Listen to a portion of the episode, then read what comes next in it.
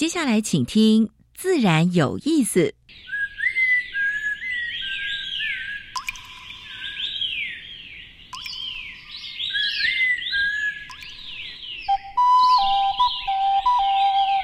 大自然是最能启发人心、最迷人的教室。透过鸟语、虫鸣，顺着山峰、水流，教给我们自然万物的盎然趣味与生命智慧。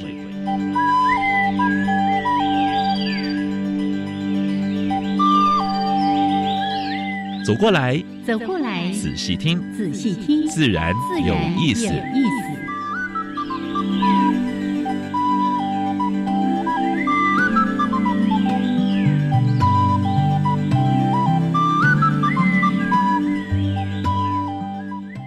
Hello，亲爱的听众朋友们，大家好，欢迎收听教育电台，自然有意思，我是平视，我是燕子，好的，杨老师。连续几天的阴雨，嗯，今天好像有一点点阳光，也还不错。但是还是毛毛雨，好像持续会继续下吧。呃，我们看到未来一个礼拜好像都是下雨天。没关系，做好心理准备，大地需要雨水的滋润。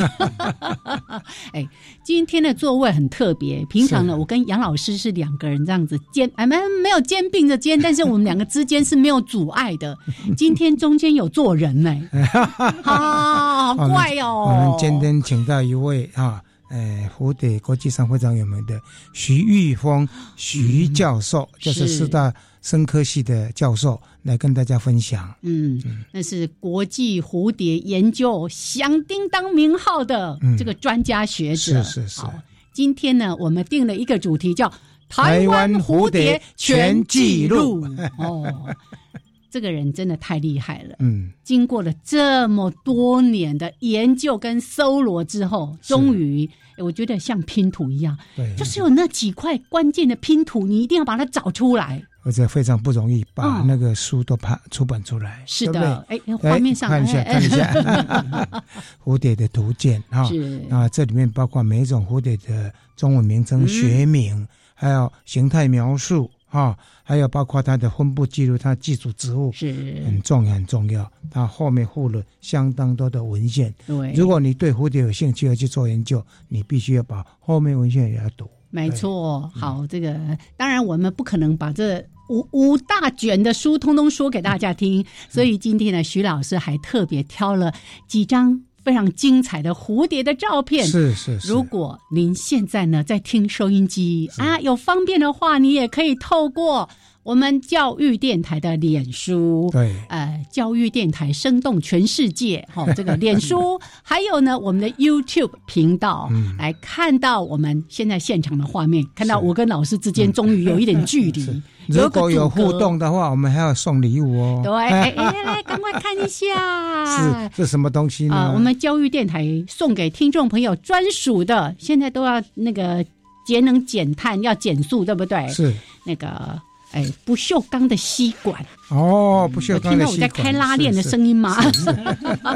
有粗有细的吗？对，欢迎大家呢，可以在我们的脸书上留言，或者呢，对我们的徐老师提问。对对，考不倒的你尽量问，但是要跟蝴蝶、跟鳞翅目有关哦。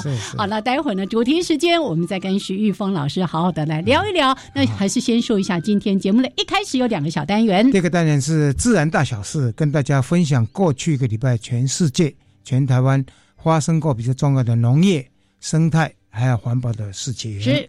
第二单元燕子要跟哎坤灿老师呢来介绍一下台湾的原生植物。目前在野外有什么原生植物正在开花或结果？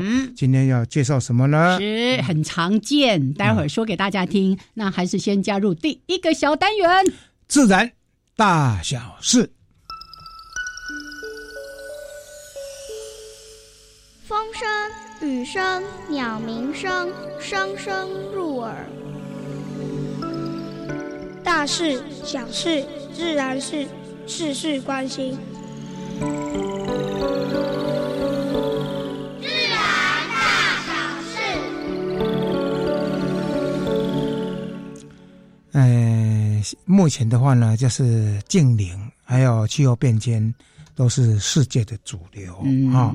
二零五零年的净零排放啊，碳净零排放的话呢，哎，我们的最高学府啊，就是中研院，嗯，已经提出的建议书给政府的建议书，这里面包括什么呢？包括呃去碳燃氢、地热。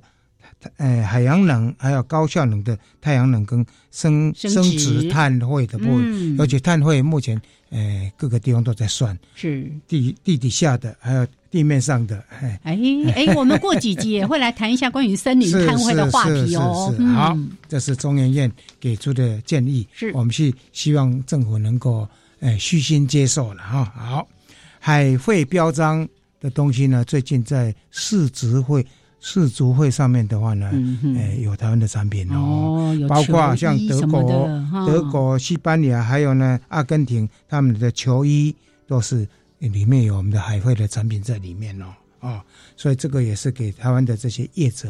拍拍手啊，就是还会剪掉之后呢，有一部分的成分用在这些球衣或者或者球鞋上面。对呀，循环利用是，里面还看到那个新国民蓝白拖，哎，好有趣哦！台湾之光，去找去找。环保署终于在它的屋顶上面啊，哎，盖上太阳能电板。原来他们来评估说好像不行，嗯，最近跟光民间的光电业者合作说可以啊，稍微改善一下就可以做了。我们希望经济部所属的各个单位，嗯，其实也蛮多的空间可以用啊。你要推这个，先把自己的经济部、财政部、政府单位先去推、去落实，嗯，对不对？呃，太阳能板可以做蛮多的，没错。还有学校单位，其实在台湾有蛮多的县市学校都已经在做的，是对不对？教育部也希望能够动起来，对，所以要去推其他人屋顶的百万什么光电屋顶，先从自己家的屋顶开始来着手。对，好，能源对于日本跟欧美国家，尤其欧洲，今年冬天比较难过一点啊，所以他们也在欧洲也在考虑说，在考虑说小核能，就是第二代的核能发电啊。日本呢，他把现有的核能厂又延役了，然后他们也在考虑说。哎，第二代的核能啊，所以这个部分也是给台湾的思考。就是台湾我们过去都是呃不用核能嘛，对，所以这个部分的话，给能源局也是提出一个思考方向啊。好，嗯，好不容易做好的滞洪池，滞洪池在各个地方能够把多的水流下来，而且可以有生态蛮多生态功能，是湿地呀，对呀，没有想到大杯免，呃，在这大杯的有一个那个制洪池。还没有做好，正在慢慢要运用着，变成热色场。哦，云林呢？云林呢？老师的家乡。比较高兴，马上就有脏话的。永清啊，脏话呢？呃，就是呃。电镀绘土的托买托买农地，而且发出发出恶臭，在什么地方呢？在福兴乡的同安村。哦，民众都出来举花的哈，环保局出来加油了哈，两个县市环保局 要好好出动了。好，嗯，让世界看到台湾对整个环境的承担。二零一六年，我们知道在月冈。月光在在越南的造成污染了哈，那是台塑的越南厂啊。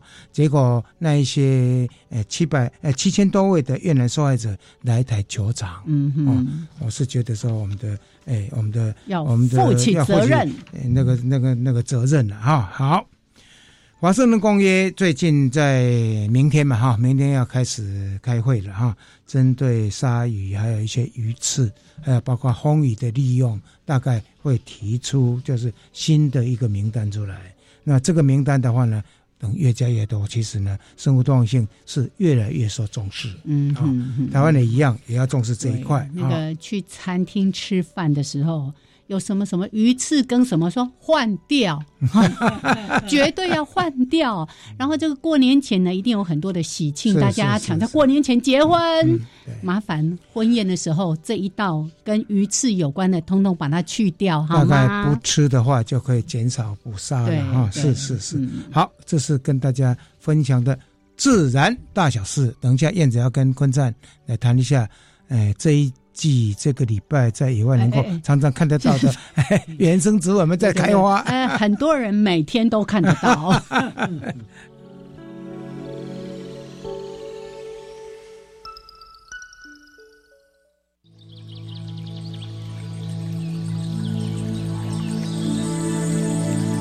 别的地方找不到，别的地方看不到，别的地方。听不到。台湾 special。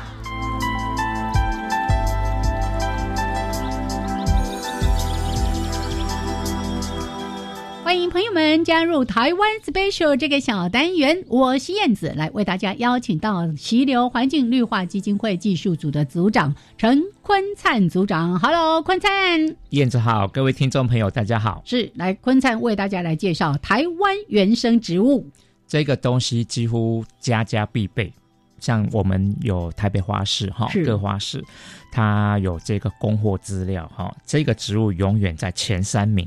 香米排行榜吗？哎，排行榜前三名销货量，这个植物就是民间俗称的瓦草。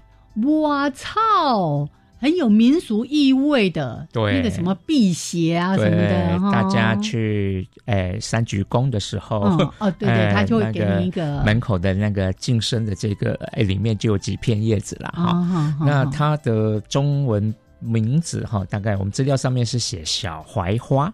哎，或是瑞叶小槐花，嗯，那民间的话大概叫瓦草比较多呀。哎，问题那个怎么写哈？有人是写成抹布的抹，有人是写成石磨摩擦的磨，嗯，也有人写成魔鬼的魔，反正都是一个音呐，音都类似啊。瓦草，瓦草是因为它的那个叶片有点粗粗的啊，粗粗的。对，好，那。就很奇怪，我一直很好奇哦，为什么这个植物被当做一个净身辟邪啊、去邪去晦气的一个东西哈？是，嗯，最近才破一个文跟大家研究，只有有一位哎好友他提供了一个资料，觉得可以参考，因为我找不到台台湾的古早习俗或是原住民习俗有这样用法，只有在中国有潮汕地区、潮州地区，他们把这个小槐花跟红花。就是下流这两个植物，在他们传统上面就是当做辟邪净身的这些用途。那或许是早期的这个潮州的移民来的时候，把习惯也带过来了。哎，但是很难讲来，这也是一个来源的一个根据。嗯，好，那在台湾的话，它真的几乎是家家必备了。当然，后来我也有种，种了之后有点后悔哈，在我家花园已经到处长的东西，强势物种，因为它的果实好烦哦，很好玩呐。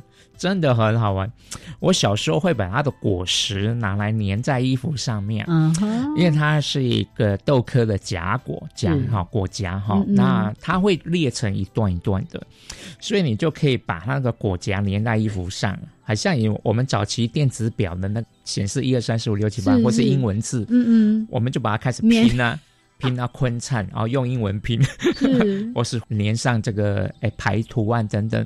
非常有趣，嗯，算算是一个童玩植物，是好啊。但是讨厌就是哪里，你去整理花园时候不注意，粘了一身都是，有都是虫果实，是。然后如果你沿途把那个拿下来，你要沿途帮它散播，哎，所以才会长了一大堆。是，呃，它。木材哈，它毕竟是个灌木，所以它木材越长越粗的时候，也有人专门去收它的木材，那做简单的加工，做成小葫芦啊、小小吊饰，延续它辟邪的功能。是，所以不只是叶子哈，它的树干也可以这样用呀。那最新的一种用法是把它跟芙蓉，嗯，也是我们台湾民间辟邪的东西哈，一起做成香皂。哦，嗯。因为它本身其实就有很特别的一种香气了，嗯，有味道哦，所以我们做香皂之后，直接每天回家洗手，就把你路上遇到的不干净的东西洗掉。这个概念不错，有这种小香皂，我真的看过，有还拿过，真的有。哎，有时候是去三鞠躬时候当做这个环礼哈，对，所以还不错的开发商品。嗯，那我们来看它的观赏，其实。就还好啦，就是一个很绿的树了，是。哎，花也小小的，好啊，果实就是扁扁的有毛的小豆荚，嗯，好，所以是重的意义在于它的这个赋予的，好，我们这个辟邪净身的这样子的效果。我记得儿时哈乡间呐，真的左右邻居，包括我们家，一定至少会有一盆。对，哎，路上遇到不好的事情，回家先摘叶子，蒙起来，蒙起来，哎，先净身一下。好，OK，看中文名称，你会不知道他是谁？小槐花都是我操。哦，谢谢坤灿，谢谢。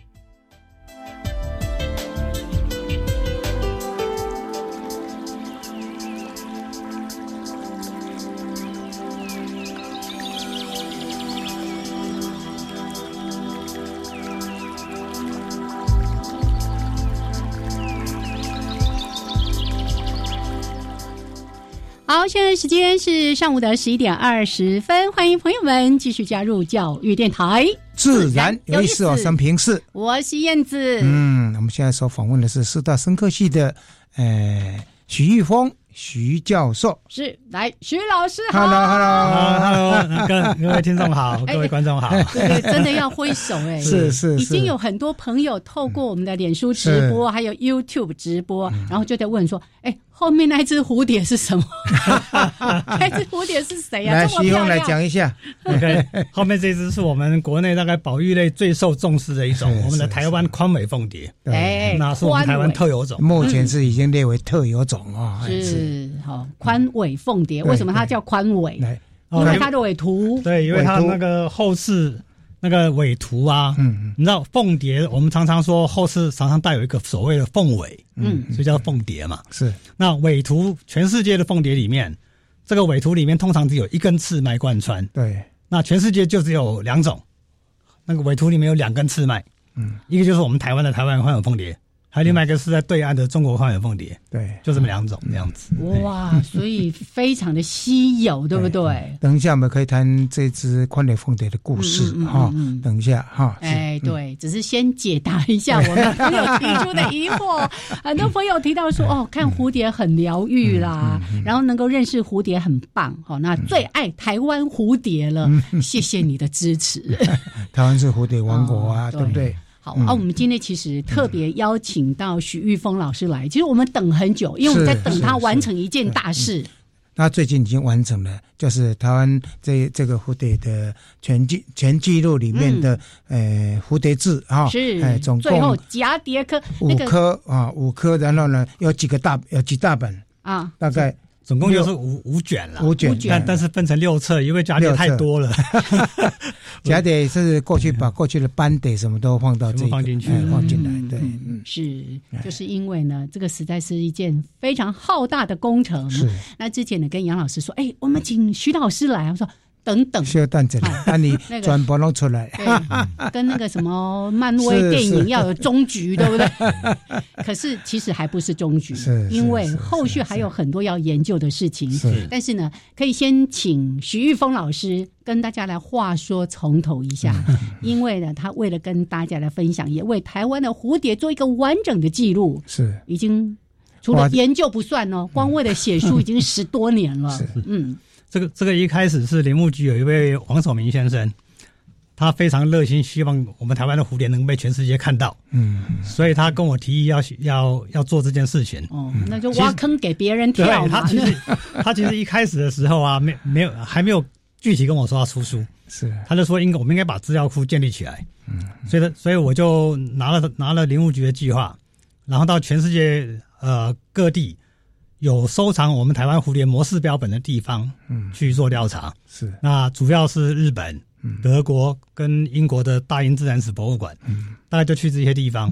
那过程里面当然就非常的有很多很感动的事情了，嗯，像像像我去德国的时候啊，我就发现那边有很多梭德。啊，就是那梭德，梭德那个梭德是赤蛙，梭德是是是那位梭德，有很多他采的那个台湾的标本，嗯，然后上面的标签写的那个地名，你看了很感动，就是什么塔靠打狗，高雄对，嗯，然后那个什么 chip chip 两个洋芋片就是吉吉，然后你就看到那个标签上面写一九零二，嗯，一九零四。是。一百年前的标本，德国人保存的非常的好，是是好到不敢相信。那些都是模式标本，对，然后是是，然后然后在那边把这些资料都调查回来以后，建立一个资料库，嗯嗯，那个林务局就要跟我说，是不是该把它给整理成一套书？对，然后变成一个植物昆虫那个蝴蝶志，是。把这个资讯让大家都可以利用。嗯，老实说，我一开始不大敢做，因为太花时间。嗯，对，那可是。可是那个林务局就跟我说：“你不做谁做？” 对啊，然后我想我也接着人家计划，也也去做了这些调查，确实是该做一点社区服务了。所以这套书从开始申请计划去弄出版到完成，其实是花了八年。嗯嗯，表定上是五年，其实花了八年。是我在想说，我我的学术生涯。有多少个八年？对啊，所以总总算松一口气把它给做出来了。最主要这个是有中英文版，有的学名啊，还有形态的描述、分布，还有包括那个技术植物啊，还有呢附有文献、索引什么都有啊。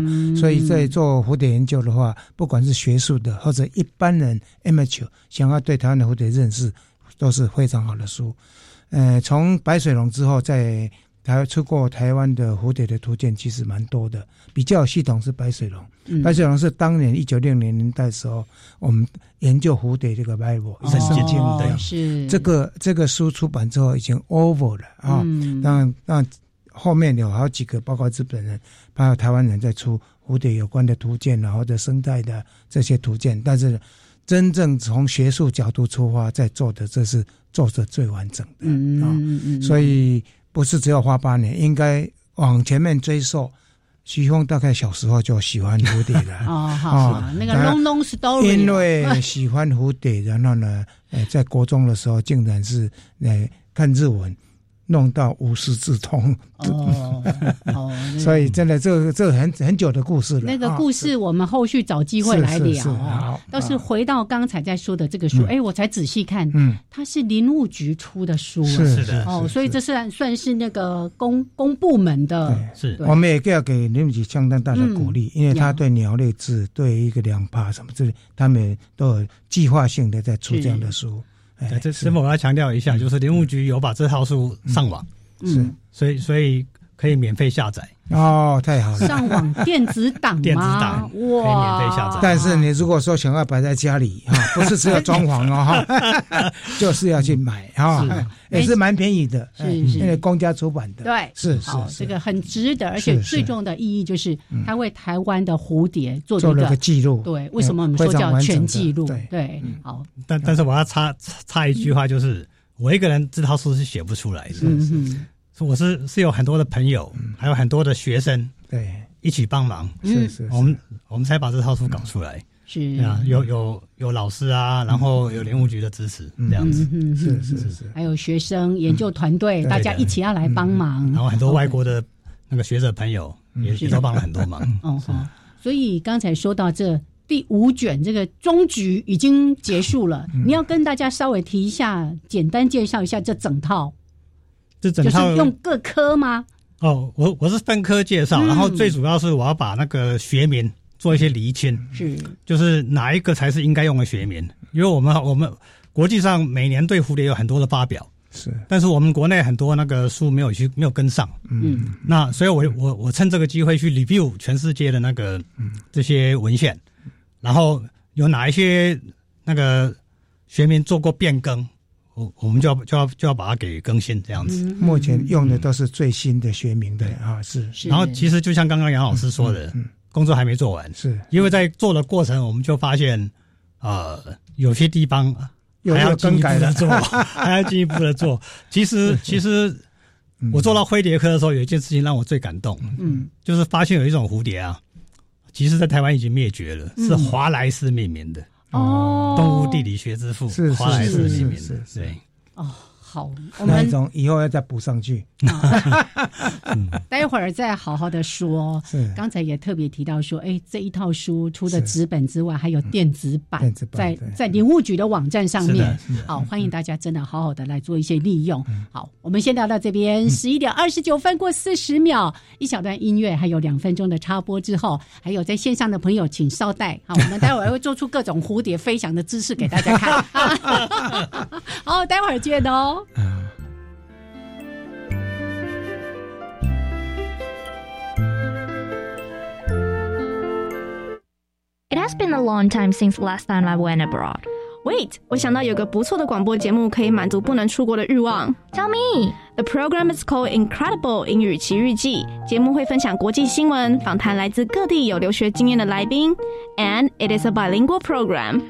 Perfect. 什么时候可以收听这个节目啊？每周四晚上五点二十分到六点都能在国立教育广播电台收听。I can't wait for it. I'm gonna search for it right now. Let me join in. 要不要来杯含糖饮料？我不喝含糖饮料。无法拒绝纠团的诱惑。建议你明确表态，远离现场或是反说服等方式，聪明拒绝纠团诱惑。现在就开始逐步减少喝含糖饮频率，每天喝足白开水，或以无糖饮取代含糖饮。那我就改喝果汁吧。对了，适量新鲜水果优于鲜榨果汁。鲜榨果汁优于浓缩还原果汁。以上广告是由教育部提供。阮是可爱的如风中，生做是个水鸭蛋无爽。哈哈，大家好，我是人看人恶老，鬼看鬼跋倒的鬼宝。今仔日要来给大家介绍，不管你是国民女朋友还是国民欧巴，明年开始，咱大家拢有机会做到这个国民法官啦。跟着咱的法官坐到庭做回来审判，邀请你明年做回来做这个国民法官，和咱的司法愈来愈好。！C D C D C D，以上广告由司法院提供。加外加外，阿玛波拉，加根格玛西卡斯达斯，迪加古拉布古列列。大家好，我是来自台东的胡代明，这里是教育电台。那罗哇那咿呀那呀哦哎呀，那是你呀鲁玛的呀恩。哦，朋友们，就爱教育电台。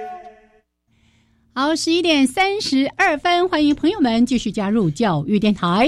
自然有意思，我是杨平视，我是燕子。现在跟我们对谈的是师大生科系的教授徐玉峰徐教授。大家好，哎，也是我们今天呢谈到台湾蝴蝶全记录。那当时。是因为被推坑哦，这个林务局说你不做谁来做，所以就有了这一系列台湾蝶类志，最后一卷是蛱蝶哦，蛱蝶就很特别。我们说啊，昆虫四只脚，蛱蝶只有四只脚，这件事情就 就很让人觉得很讶异。你怎么那么怪异呢？好，这个待会儿有时间我们慢慢来说。哎，如果大家呢有透过教育电台的粉丝专业，就是。国立哎，教育电台生动全世界哈，我们的粉丝页上面大家可以来提问，然后呢留言，我们会抽出其中五位的朋友，赠送这个这么漂亮，你看桃红色的 哦，那个以后喝饮料什么的时候就不用再用塑胶吸管，然后有一整套的这个不锈钢吸管要送给听众朋友，好，请留言。老师这边有一个问题在问呢。蝴蝶跟蜜蜂一样有个领导者吗？带着他们到处飞吗？啊，这这个没有，因为蝴蝶不是社会性昆虫，是蜜蜂是社会性昆虫，有蜂王啊，这个有蜂后。他们会问这个问题，有可能是例如说，哦，我们知道有一些蝶蝴蝶谷啊什么，大家会群聚到那边，并不是因为说 follow me follow me，但是没有带头的，各自飞去。是的，是的。好好，这个已经回答这问题，我看还有没有什么问题。啊，很棒的课程啊啊！谢谢谢谢。好，我们现在呢就顺着呃徐老师准备的几只蝴蝶，因为这个都是非常有特色的。刚才说到这是台湾宽尾凤蝶，嗯，说说它的故事。好，那那首先呃，这种这种蝴蝶我们现在是认为是台湾特有种，嗯，然后呃，我我我先前有提到说有这个宽尾这种特性的，就只有在亚洲。那中国大陆跟我们台湾嘛，好各一种，各一种。那可是这个蝴蝶到底是怎么起源的嘞？呃，生物学家一直很感兴趣。那呃，其实连它的分类都搞得不清不楚。所以在不久以前啊，它的属名。有四种不同用法，嗯嗯，所以所以所以到底哪个才是正确的？嗯啊，当时我的学生现在在东海东海大学教书的吴立伟博士，嗯，那那反那跟我就很感兴趣。后来我们就去拿了很多世界各地的凤蝶的样本，去用 D N D N A 去做那个他们的亲缘关系重建，嗯，结果重建出来，结果我我们自己都大吓一跳，为什么嘞？因为我们发现。宽尾凤蝶的起源是从美洲来的，越过白令海峡。但现在只有亚洲两种。对，那那那这个蝴蝶在在，因为它因为就是亚东亚特有嘛，嗯嗯，我们以为它的亲戚一定就在亚洲，是，结果我们怎么做？就就发现他的堂兄弟在在美洲，是是是，所以后来我们从我们我们透过那个分子重建以后啊，透过那个分子中的估算啊，大概算出来，就他的祖先啊，在美洲分化成两个主要的类群以后，其中一个类群啊，一千八百万年前，嗯。透过白令海地峡到亚洲来的，然后到到亚洲来以后呢，最后就到了华南。到了华南地区以后，后来因为有一段时间冰河时代嘛，是两岸相连的时候，那他来到台湾，那来的来的时间我们算算了一下，大概就是上一次冰河期。嗯嗯。可是很有趣的一件事情就是，台湾的抗海凤蝶现在比对岸的要漂亮。那等等一下会有图图片给各位看，呃，大概怎么回事？请请请看下一张好了，下一张，下一张，嗯。好，哦，这这这是另外一面，再下一张，再下一张，再下一张。好，这是生态照，也给给各位各位看一下，真的很漂亮。好，这就先给各位说明一下，这个啊右边的这一只蝴蝶啊，是中美洲的，我们叫做加拉莫凤蝶。那加拉莫凤蝶啊，斑纹下看起来跟我们的矿眼凤蝶长得差差别很大，差异对。对。可是各位仔细看。你看它的那个后翅有两根细细的尾巴，这两根尾巴把它连起来就变成宽尾。是哦，然后各位可以看一下哈，它这个加拉莫凤蝶的那个后翅边边有一些小小的那个橘红色的斑纹，它把它放大就变成我们的这个红斑。嗯嗯嗯嗯，哎是。然后它的翅膀的那个后面啊后。后面的边缘是波浪状的，你看我们的花尾凤蝶也是波浪状，对。然后在那个靠近身体那边，我们叫做钢角那一块有个凸起，两种都有。然后再请各位看下一张，下一张，你看它们的幼虫跟蛹，哦，我我我我我先解释一下，嗯，呃，宽尾凤蝶来到亚洲以后啊，为什么跟加拉莫凤蝶会长得差这么多？嗯，我们现在有个有个假说，嗯，有理论，嗯。就是因为在亚洲有很多吃马兜铃的凤蝶，嗯，被认为是有毒的，是。因为马兜铃，呃，会引起肾衰竭。嗯，它十多年前的还是我们的中药，现在不敢用了，是。有毒植物，对，是有毒植物。所以吃它的那个啊，吃这种植物的蝴蝶啊，嗯，鸟跟蜥蜴通常不敢吃，所以这些蝴蝶就有警戒色。嗯，那吃这些。马兜铃的这个凤蝶有很多种是红白色的，是。红色跟白色，像这一只，这个叫做多姿色或者是大红纹大红纹蝶，对，那有红斑跟白斑，所以我们现在有个理论就是，那个那个宽尾凤蝶的祖先来到亚洲以后，为了得到保护，就演化成斑纹。去跟它很去跟它很接近，是有样学样的意思，就是我们说的拟态，拟态了，哎，对，所以它才会变得红白斑，嗯，变漂亮了，没什么不好，是是，哎，你们是昂睡欧短斑吗？这个很漂亮啊，对啊，麻烦看下一张，哎，对，幼虫就差，对，各位就会看一下，其实我们看得出来，嗯，成虫斑那个斑纹变得。差别很大，可是各位可以看一下，右边那个是加拉莫凤蝶的幼虫跟蛹，还是很像啊。嗯你看那个那个宽尾凤蝶的一个特征，就是身上那个花纹有一个有一个圈圈，上面有紫色的斑。加拉莫凤蝶也有，是是。然后我们的旷野凤蝶的蛹上面有那个假的第一，它没有假的青苔。对 啊。所以还是非常接近。哎，看起来像个那个小树，一节小树枝哦，其实非常非常像。好，现在在听收音机或者是在网络收听的人，一定很饿完了，我看不到那个画面。没有关系，你晚上晚一点有空的话，可以回到教育电台的粉丝页。是。这个粉丝页的呃影像会一直留着哈，欢迎大家来看一看。他们目前吃的食物是是一样吗？也很接近，很接近。各位可以看一下那个加拉莫凤蝶，它吃的也是樟科植物。樟科的。那那我们的那台湾花尾凤蝶是那个茶树也是樟科的。是是是。好，一一只比较瘦，一只比较胖，那就是都差不多了，吃多一点。因为因为是最主要是那个斑纹的关系的 啊。好好可爱哦！有没有听到我说好可爱哦？不去看很可惜耶。好，要换下一张了吗？嗯，好好好，下一张。哎，好，啊，这个老师要不要这个这个蝴蝶哈，这个蝴蝶是当年我们在做蝴蝶资源调查的时候呢，当时在大概八零年代末期，我们做了全台湾的一个普查，这个是当时是最贵的蝴蝶，对，一对卖到台币二十六万啊。当时我们叫做仁爱绿蛱蝶，现在叫做马拉巴翠蛱蝶，因为它的总小名叫做马拉帕纳。那样，马拉巴利绿加对对对。啊，所以真的是跟马拉巴利有关吗？不是。不是不是不是不是，是。马拉巴村。那个村那个村那个村子的原住民的那个称呼叫做马拉帕。马拉帕。嗯，好，那这只蝴蝶为什么要特别介绍给大家呢？那因为它是台湾特有种，嗯，然后它的分布非常非常非常的局限，对，哎，大概就只有在中部、台中古关那一带，古关那一带，对，然后它目前的栖地啊。呃，因为九二一还有那个八八风灾的关系，嗯，中横现在已经进不去了，是是，所以当时它最主要的产地我们现在进不去，不知道它现在怎么样了，所以。呃，现在评估被认为它是非常值得关注的一个，所以大概是目前生态未明的一个种类了，就是目前的它的基地有没有被破坏掉？是是叫生死不明。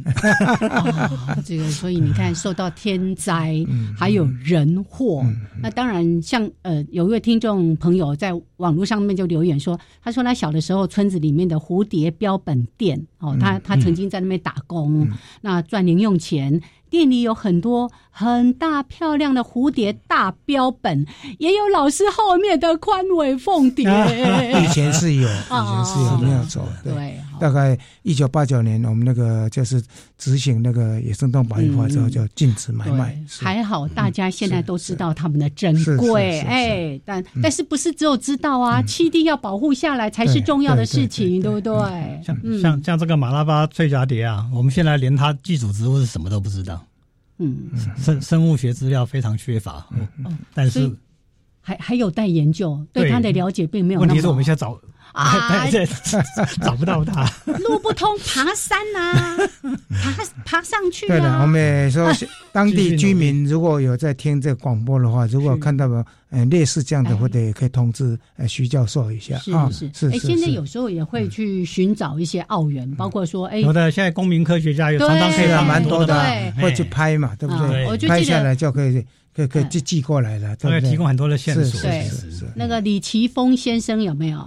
我记得他说他，因为他好像在高山上，他是有点不适应的，是不是他？他就说他就有那种爱爬山的朋友，帮他到高山上面去。对，金花虫是金花虫，哎，蝴蝶也可以。是哎，不要想说蝴蝶都在平地，各种动物各种都可以。是有有有很多的这个。标本或者是这些重要的讯息，都都是这些朋友提供的。所以常常跑野外的，如果有这些资讯的话，也请告诉我们啊。是，所以这一只是马拉巴翠蛱蝶，没有利哈。其其实其实我我我写这套书的时候啊，这种的标本非常非常的难得嘛，我们采不到啊。是，所以那一只母蝶，我是到日本去买回来的，哦，花了好几万。那一只母蝶是左边还是右边？那只是母的。哎，嗯，然后然后熊的蝴蝶，熊的标本嘞也很难得。嗯，结果有一位中刚退休的一位蝶友，嗯，姓唐的，是，他听到我要出这套书，嗯，他说他他毕生的那个蝴蝶标本的收藏的镇馆之宝就是这一只，他自己拿来送给我。是是是。真的是蛮珍贵的友情哈，真的。听说有一对那个标本二十几万，那一次啊，就是他，就这就这个，你要膜拜一下。大家有幸，我我我就记得当时，呃，是做调查的时候，对，当时老师做调查跟我说 这个。普里卖二十六万，我记得我写信跟老师说，这个不是钞票吧，是股票吧？会升值吗？不过呢，那个调查后第二年就跌价了啊，因为另外一个跌商说，我加码，我加码别纠结啊。哦，买啦买啦，不要再抓回来了。除了做学术研究之外，请让它是是是在自然间翩翩飞舞，好吗？好，那。这一支讲完了，要换哎哎，等一下，我们先休息一下好了。十一点四十，快四十五分了。哎，我们先聊到这边哈，这个要吊一下大家的胃口，猜一猜，待会儿要跟大家分享是什么蝴蝶。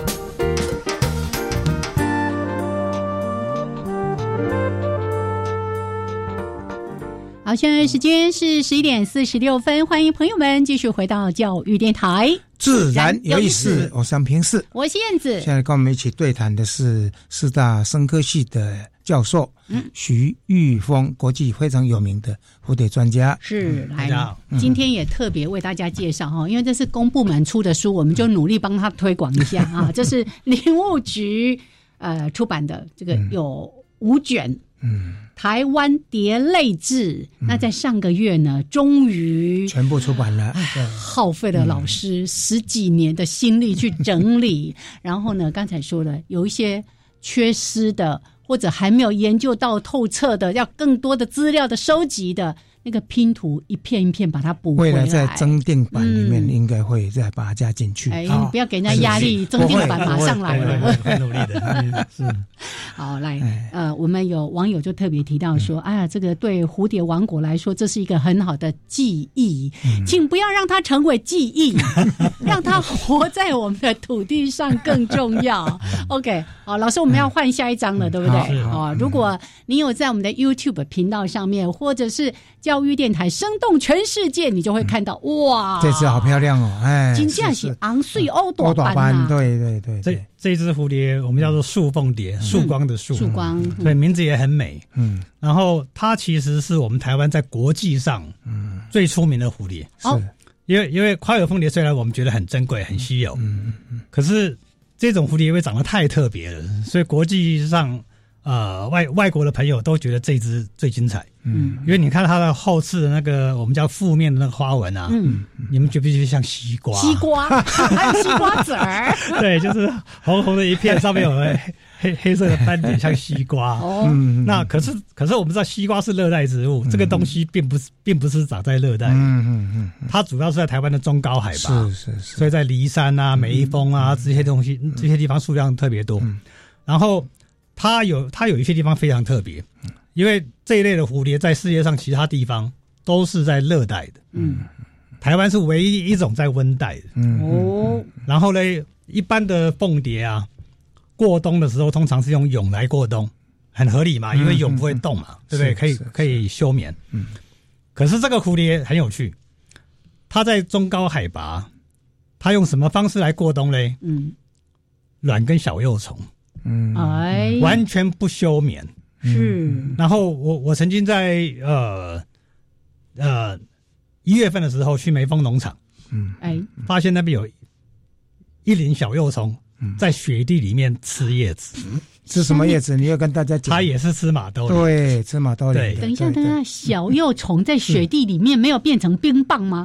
对啊，它它就不怕冷啊。啊，真是。没有听过越冷越开花。所以冬天它持续在持续持续在发育，在发育。它是身体里面有什么抗冻的那种？它体内一定有什么抗冻机制。这个将来要是研究出来，应该哇不得了，应该有抗冻物质。是是是。然后你看它的亲戚都在热带，嗯，可是它是在温带的。我以前。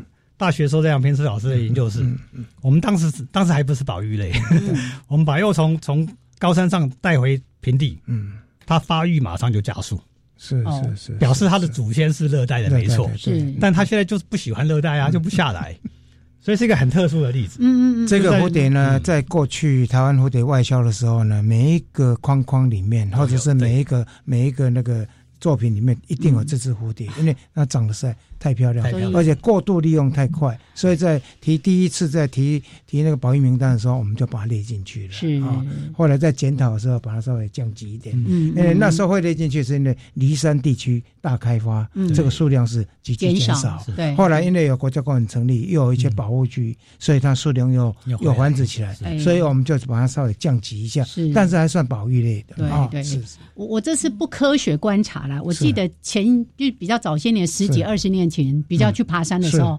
常看到它，嗯，但好像后来我觉得看到它的几率就减少了，嗯。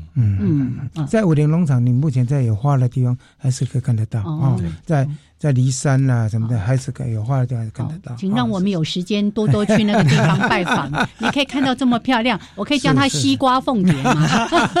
对，我我就顺便补充一下，它的总小名其实叫做 Holy Shanus，Holy Sha 是指的是普里色，就是普里。啊，因为台湾以前普里是蝴蝶镇嘛，是。那个标本都是透过普里卖出去，卖出去，对对，所以就被命名叫做普里。是哦，好，但是他没有成为他的小地名的那个。好，那下一张，好，看下一张，看下一张，下一张就是给各位看他的另外一面。嗯，左边是雄的。嗯，右边是瓷的，嗯，其实也是很很好看，对对。来，慢慢下一张看看。另外一面的色彩就没有那么没有。它在花，它在花上面出现的时候真的很漂亮，真的非常漂亮，而且灰是灰是慢慢灰，慢慢灰。对。对对对，因为它幼虫吃马豆里是有毒的嘛，有毒的，它不怕不怕。对对对对，这好像是在莫古肖上面，对对对对对对对，他喜欢莫古肖的花，漂亮。嗯。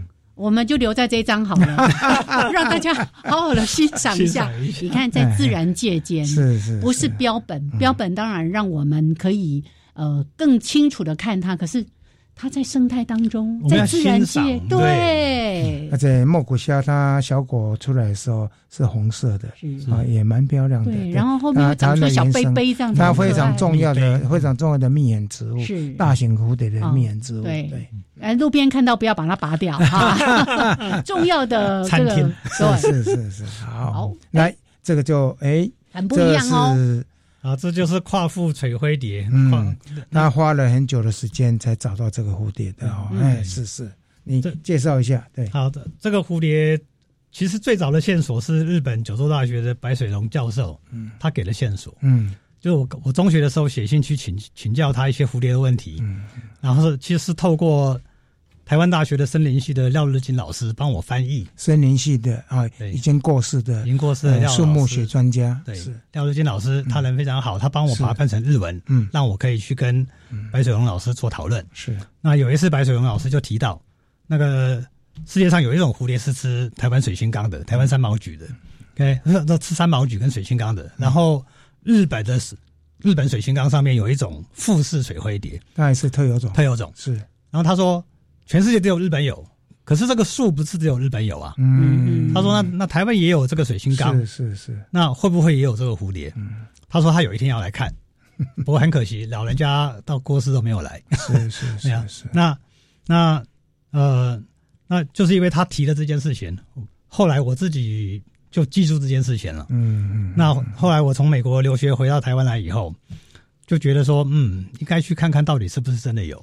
是是是。结果白水老师的预言就成真，实现了啊，就真的找到了。是。那那那那，所以怎么讲？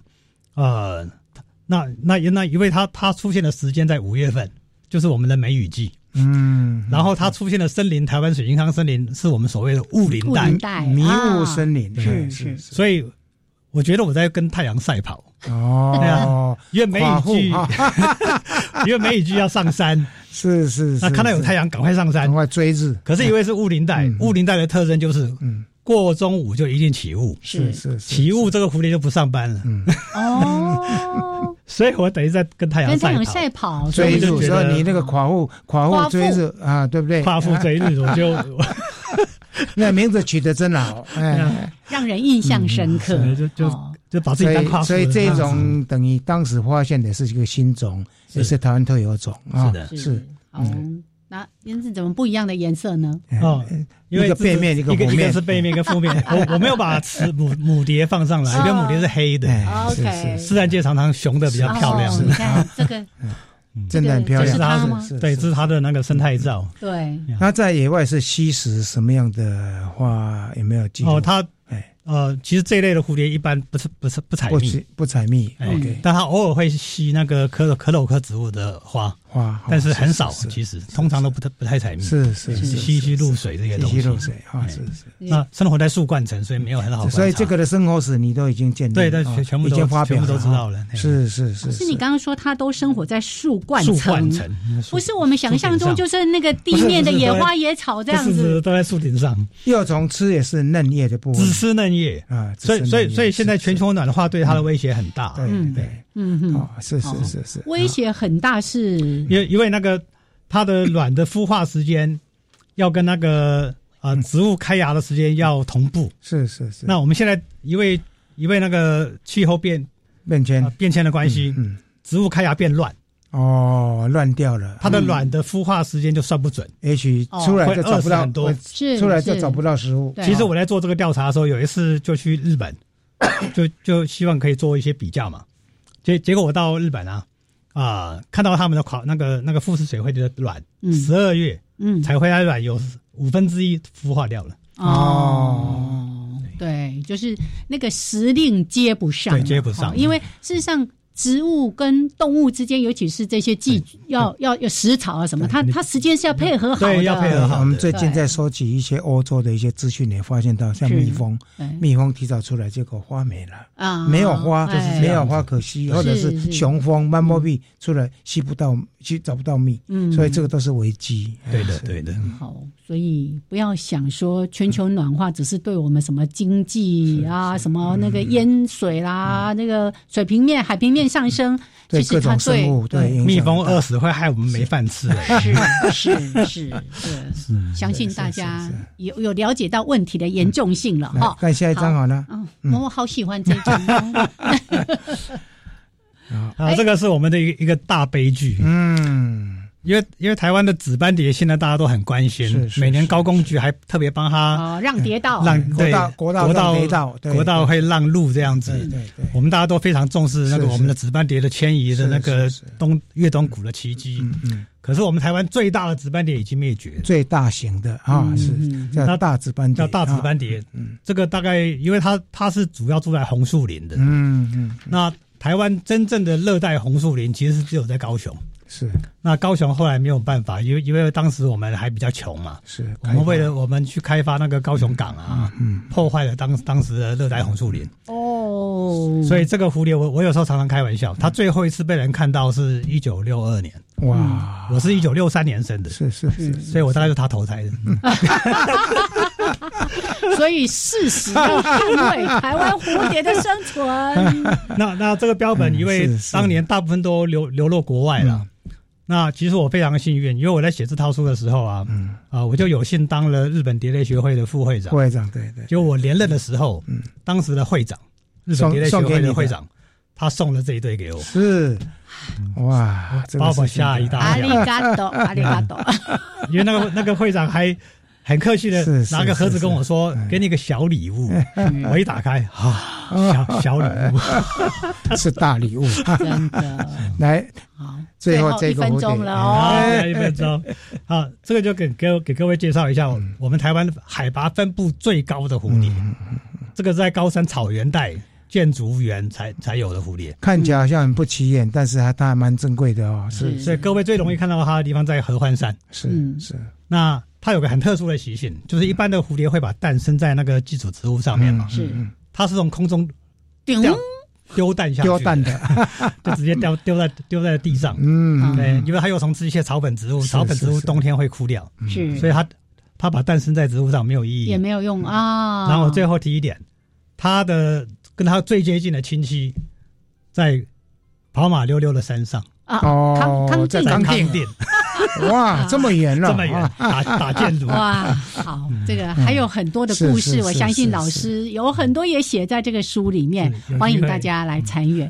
啊，补充一下，这只蝴蝶我也拍过，我在玉山 玉山群峰的时候拍过。是是是。好，那完毕，谢谢徐玉峰老师。谢谢。下礼拜我们这里面有蛮多的线索，希望喜欢蝴蝶的